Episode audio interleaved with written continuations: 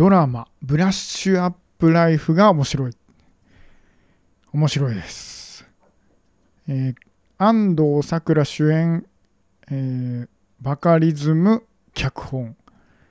でこの脚本が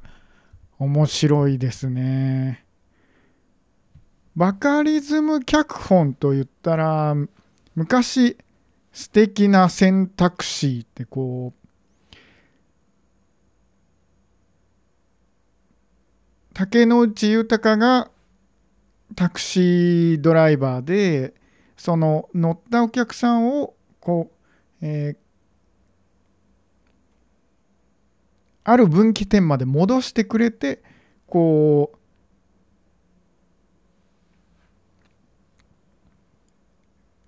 そこであの、過去に一回戻って、えーその分岐点に連れてってでここでこうしていたらみたいなのを、えー叶えてくれるタクシーみたいな話で、まあ、これはこういうなんかシチュエーションがなんか面白いなっていうドラマでで架空 OL 日記っていうまあこれもバカリズム脚本で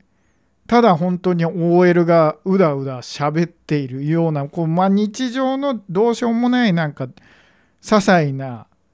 あの出来事なんかをこう会話劇みたいな形でのドラマでまあこれもまあ別にその劇的な何かが起こるわけじゃないんですけどやっぱ会話が面白くてみたいな。でそんなドラマがあって今回がそのそういうなんかこうシチュエーションの面白さっていうブラッシュアップライフっていうのはこう人生生きててじ不慮の事故でこう亡くなってしまうけれども2回目の人生もう一度同じ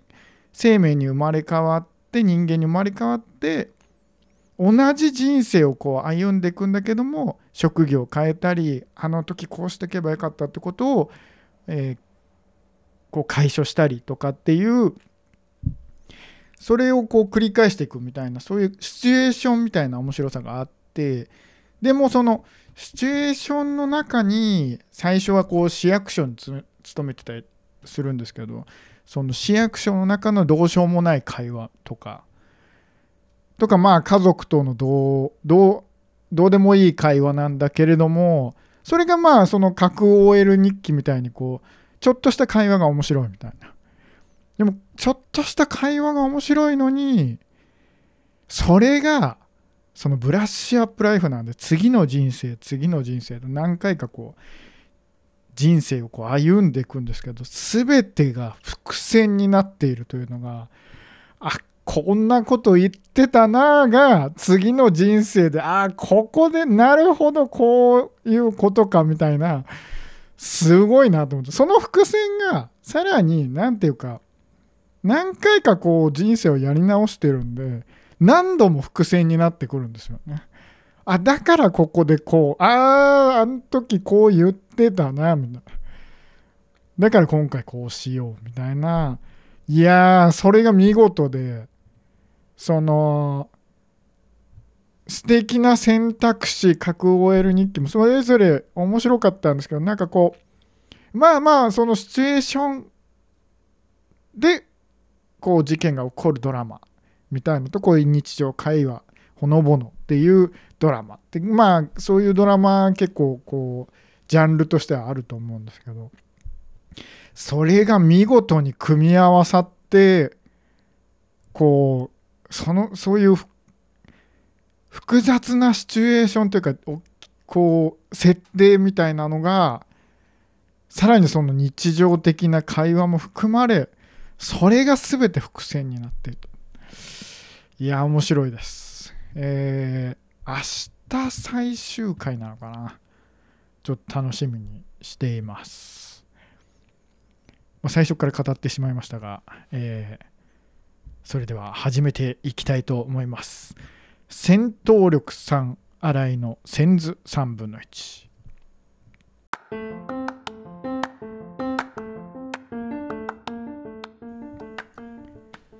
改めましてどうも戦闘力さん新井です。この番組では先図3分の1ぐらいほんの少し体と心が回復するようなどうでもいい最近のミニ情報と「少し語りたいゲームの話をしています。さて第19回目のメニューですが、えー、どうでもいい先図3分の1情報は電気代重量電灯 B の方が安いの？っていう話と少し語りたいゲームの話は VR ゲームって実際どうなのよ？という話。をしていきたいと思います。それでは最初のコーナー、先図3分の1情報。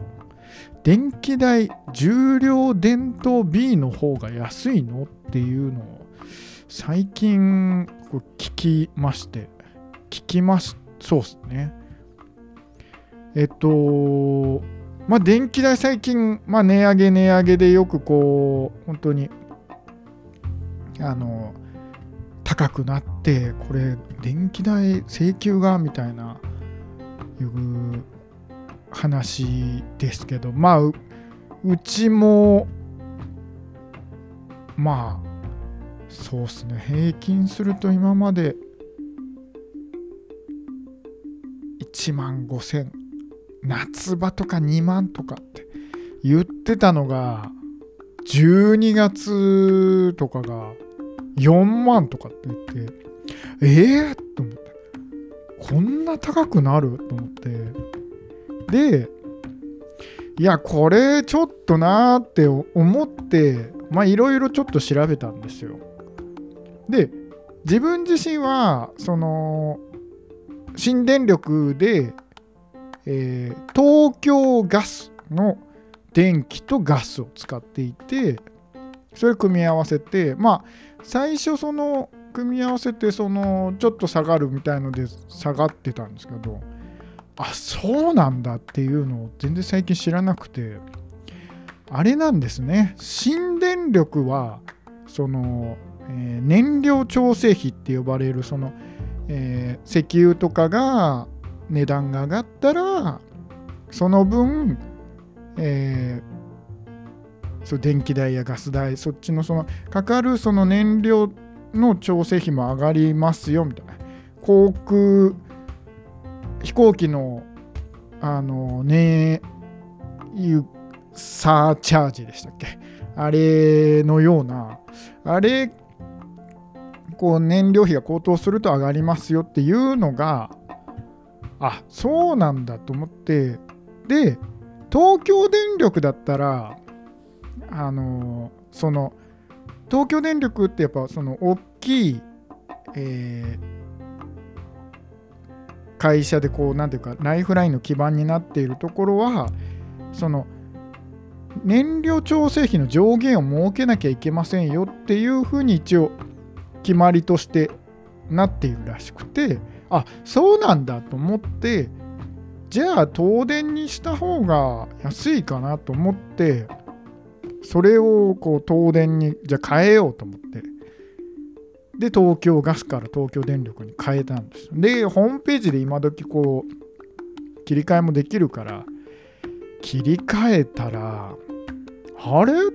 全然むしろちょっと高くなってないかと思ってえ？っと思ってそしたら東京電力のホームページからはその重量電灯 B にならずスタンダード S っていうそれが結局新電力と同じような料金プランの要は上限燃料調整費の上限がないプランであそうなんだと思って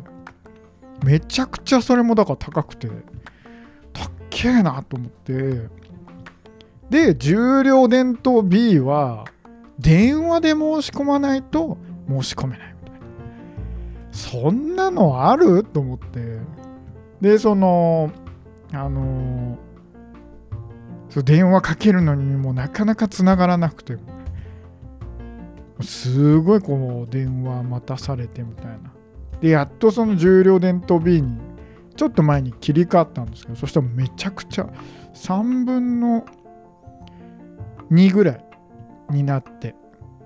なんで3分の1ぐらい安くなってええー、全然安いじゃんと思って。そうなんだと思って。これあでよく最近ニュースとかでやってるのはその要は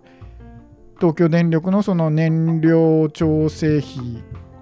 の上限引き上げっていうのはこれここまあ採算がこれだとやっぱ取れてないようなのでやっぱそれの上限上げますよっていう話らしくて。そうかと思ってここはあんまり詳しくなかったなと思って。重量伝統 B の方が全然安かったです。これまあそうっすね。こういう知らない人もいいんじゃないかなっていう気がしましたこれ。しかもホームページ上にはその重量伝統ビアはほぼほぼこう見えないようになっているというこれはちょっとずるいんじゃないかなと思ってまあなんで電気代少しでも安くしたい方はえー、東京電力重量電灯 B に戻すといいかもしれません。はい。では、続いて少し語りたいゲームの話。VR ゲームって実際どうなのよという話に行きたいと思います。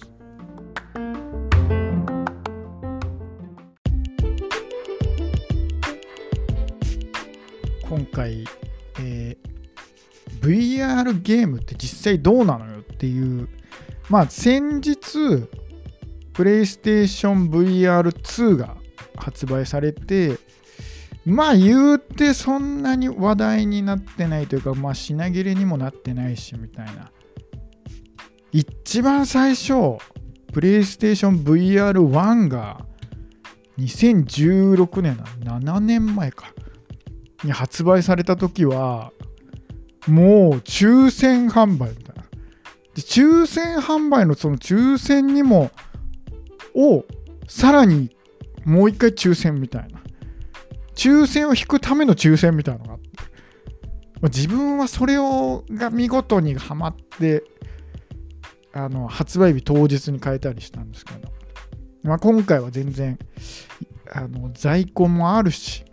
話題にもなってないし、まあ、値段は7万5千円だし、みたいな。どうなんだろうなって、ま、あんまりみんなそんなに興味ないかなっていうところなんだとは思うんですけど、まあ、じゃあ、VR ってどそもそもどうなのよって話で、まあ、そうっすね。なんか、VR ゲーム自体はもう、やったことある人自体少ないんじゃないかなっていう気がやっぱりなんとなく実感としてはあって聞いてやったことあるって人はほぼほぼなんかいないというかいや普及してないんだろうなっては思ってるんですけどでもそのプレイステーション VR1 が出たのが2016年でもう7年前。その間にもいろいろな VR とか出たけどまあそうですね。普及してないかなっていうのがあるんですけど。まあそんな中まあこうまあ7年も経ってるんで結構いろんなゲームは出ていて。で、そこそこ、あ、これが面白いとか、これがちょっとヒットみたいのはあって、まあ、軽く紹介していくとですね、えー、自分自身がやって、まあ、確かに面白かったのは、もうビートセーバーというゲームで、えー、右手と左手に、えー、スター・ウォーズのライトセーバーみたいな光の剣を持ってその光の剣を持ちながらこうブロックがこう迫ってくるんですけどそれをこう剣でこう切ってく音ゲーみたいな音楽に合わせてそのブロックを切っていくっていうのはなかなかこれが面白くてこれ結構ヒット作だったような気がしますね。あまあ先にそうですね。VR の素晴らしいってところをちょっと言うとこのビートセーバーなんかもそうなんですけど本当にそのゲームの空間の中に入ってるっていう感覚は本当にします。もう足元見ればまあその空間にのこうフロアになってるんでで手にはこうライトセーバーを持ってて本当に自分がそのゲームの空間の中でゲームをしている感覚みたいな。これは本当にあの VR のいやこれが本当にバーチャルリアリティ VR のなんていうか魅力というか。まあなのでその本当にその空間の中で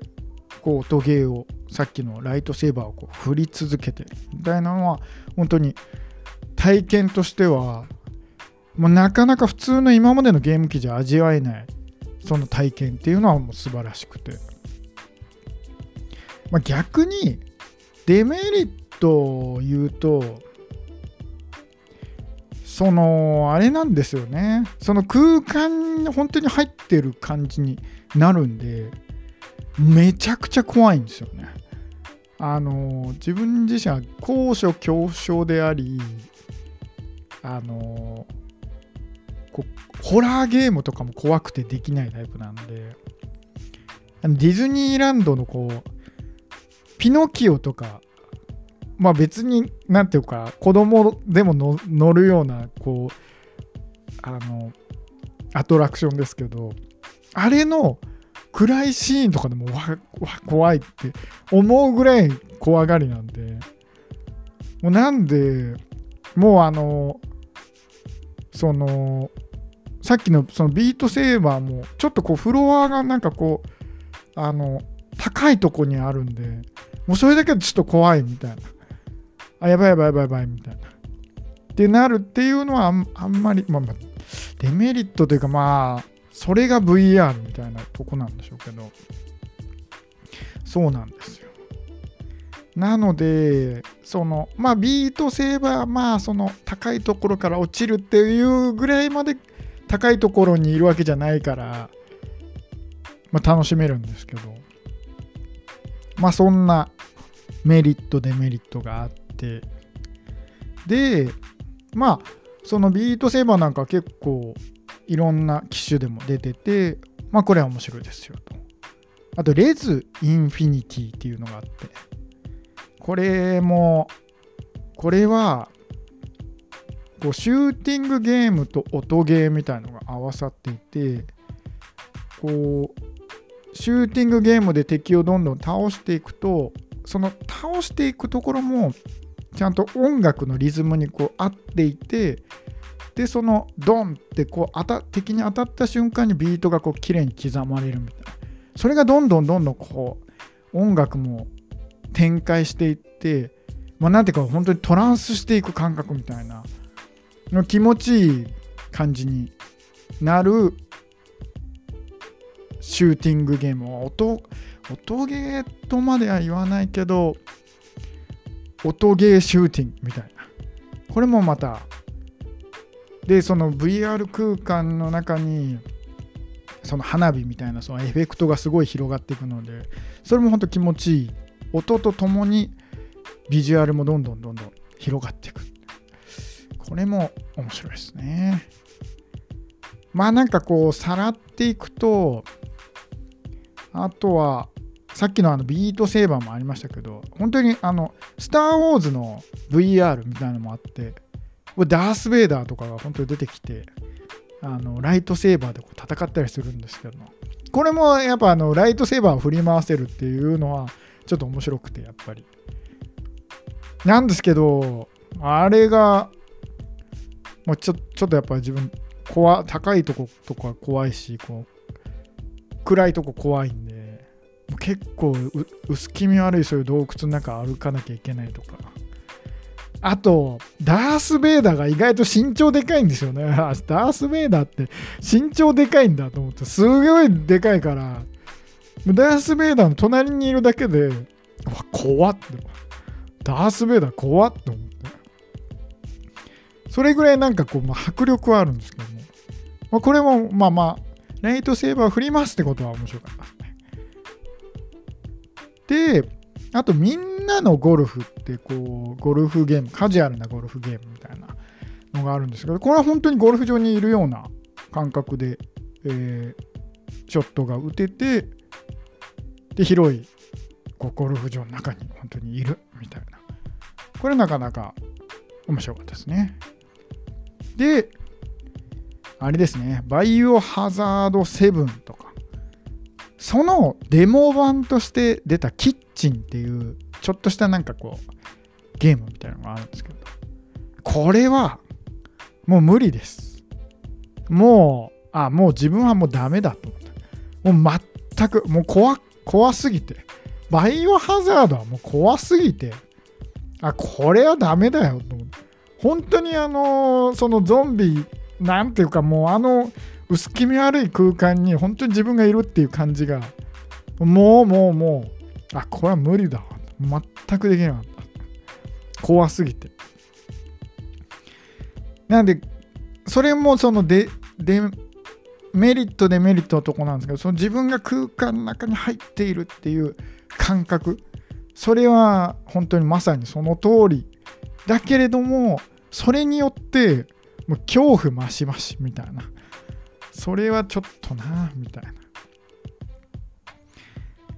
なんで怖いの好きな人はいいかもしれないですけどね。そう本当にあのその場所に本当にいるっていう感覚は。であとはグランツーリスモスポーツとかドライブクラブとか車ゲームみたいなのがあるんですけどあれなんですこれはダメでした。えー、もう気持ち悪すぎて、まあ、自分自身が VR に慣れてないとか 3D に慣れてないっていうのがもうあるのはあるんだと思うんですけどいやもう気持ち悪くて。もうグランツーリスモとか、まあ、ドライブクラブなんかはドライブクラブって本当にそのまあレーサーキットをレースするみたいな。もうそのサーキット一周することもできなかったんでもう 3, 3分の1ぐらい走ったぐらいでああもう気持ち悪い。ああもうダメダメダメと思って。でグランツーリスモスポーツに関してもまあグランツーリスモスポーツは一周走りりきったけど一周でもうもう気持ち悪い。ああもう気持ち悪い。ダメダメ。もうもうダメっていう感じになって。なんで本当にあの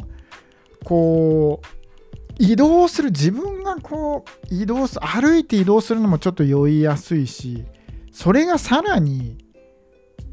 車に乗るってなると余計気持ち悪いっていうのは。あんまりこの VR はあ移動しないゲームの方がこういいんだなと。で移動がさらにこう車とか別の乗り物に乗るともうもう発アウトみたいな。なんでそこはちょっとやっぱり VR, VR のなんていうか技術的な問題なのかどうなのかっていうところなんでしょうけどなかなか難しいところですね。なんで最初のビートセーバーとこうライトセーバー持ってこう切るみたいなのは自分はその場にずっと立ってるゲームなんでなんでそっちだったら結構比較的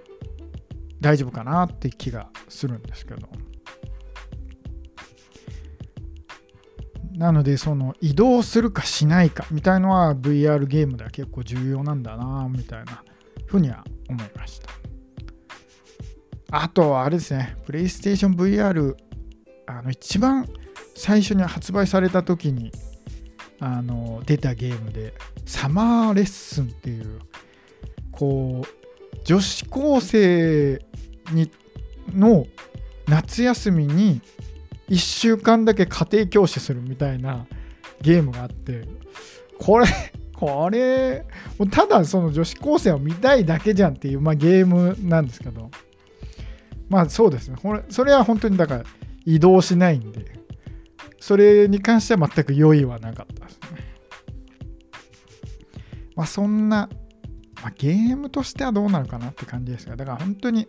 あ本当にこの空間に女の子がいるように思えるみたいないうゲームって感じですね。なのでまあ VR だからこそいろいろこうできることもあり逆にこうゲームとしてどうなのよみたいなところもあありでそのさらにその酔い酔うことっていうことに対するちょっとハードルがある。なのでまあ VR はなのでその空間に自分が本当にゲームの空間の中に入るってことは本当にすば素晴らしいというかあの今までに感じたことがない体験というか本当にゲームの世界に自分がいるって思えるぐらいリアリティを感じる。そこはやっぱりその VR の何よりの魅力で。でもそれがそのやっぱりそういう壮大なゲームとか移動するゲームとか車のゲームとかはちょっとやっぱり酔いの問題もあるしその空間に入ることによってちょっと精神的にちょっとあのついていけないというかそこはやっぱちょっとそのさじ加減が難しいんだなと思って何でもかんでもリアリティにしていけばっていうことでもないなので VR はやっぱそのサクッとできるゲームっていうのがパッとこうやって1ステージぐらいやっておお気分爽快。あ面白いぐらいでいいのかなっては思うんですけどでもそのパッてやるにもあの重いヘッドセットをかぶったり、まあ、プレイステーション VR1 なんかだともう配線が結構こっちつないでこっちつないでこっちつないでみたいな結構いっぱいあってまあそれもちょっと微妙だなっていうところもあって、プレイステーション VR2 はだからそこを解消してケーブル1本とからしいんですけど。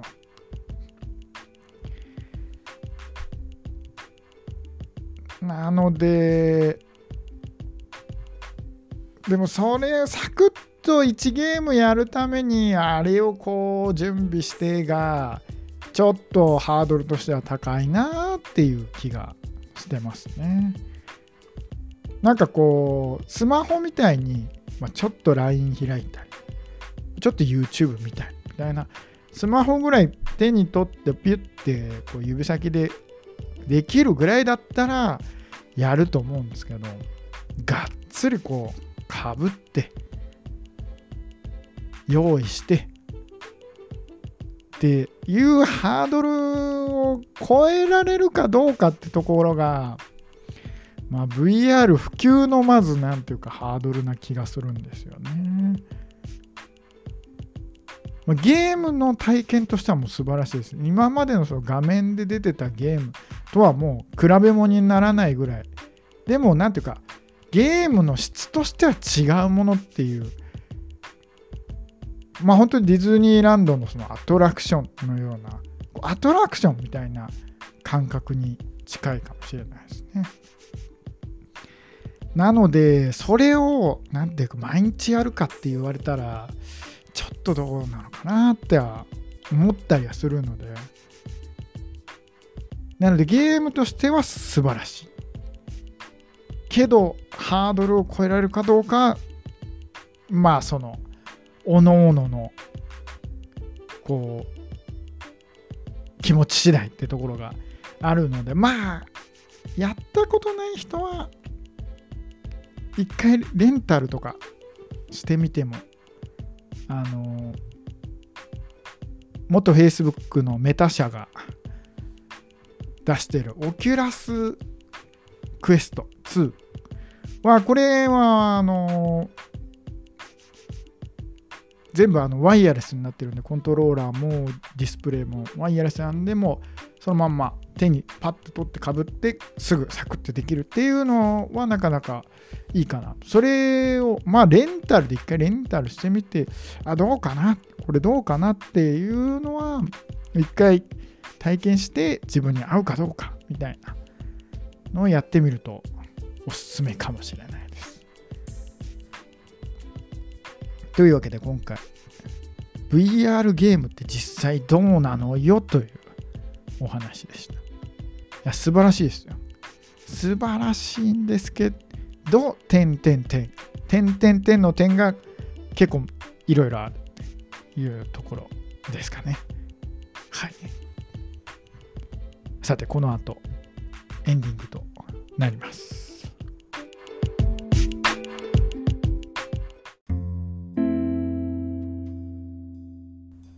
はい、さて、エンディングのお時間となりました。このポッドキャストではゲームにまつわる話をお送りしております。一応毎週ちゃんと更新していこうと思っております。VR、そうっすね。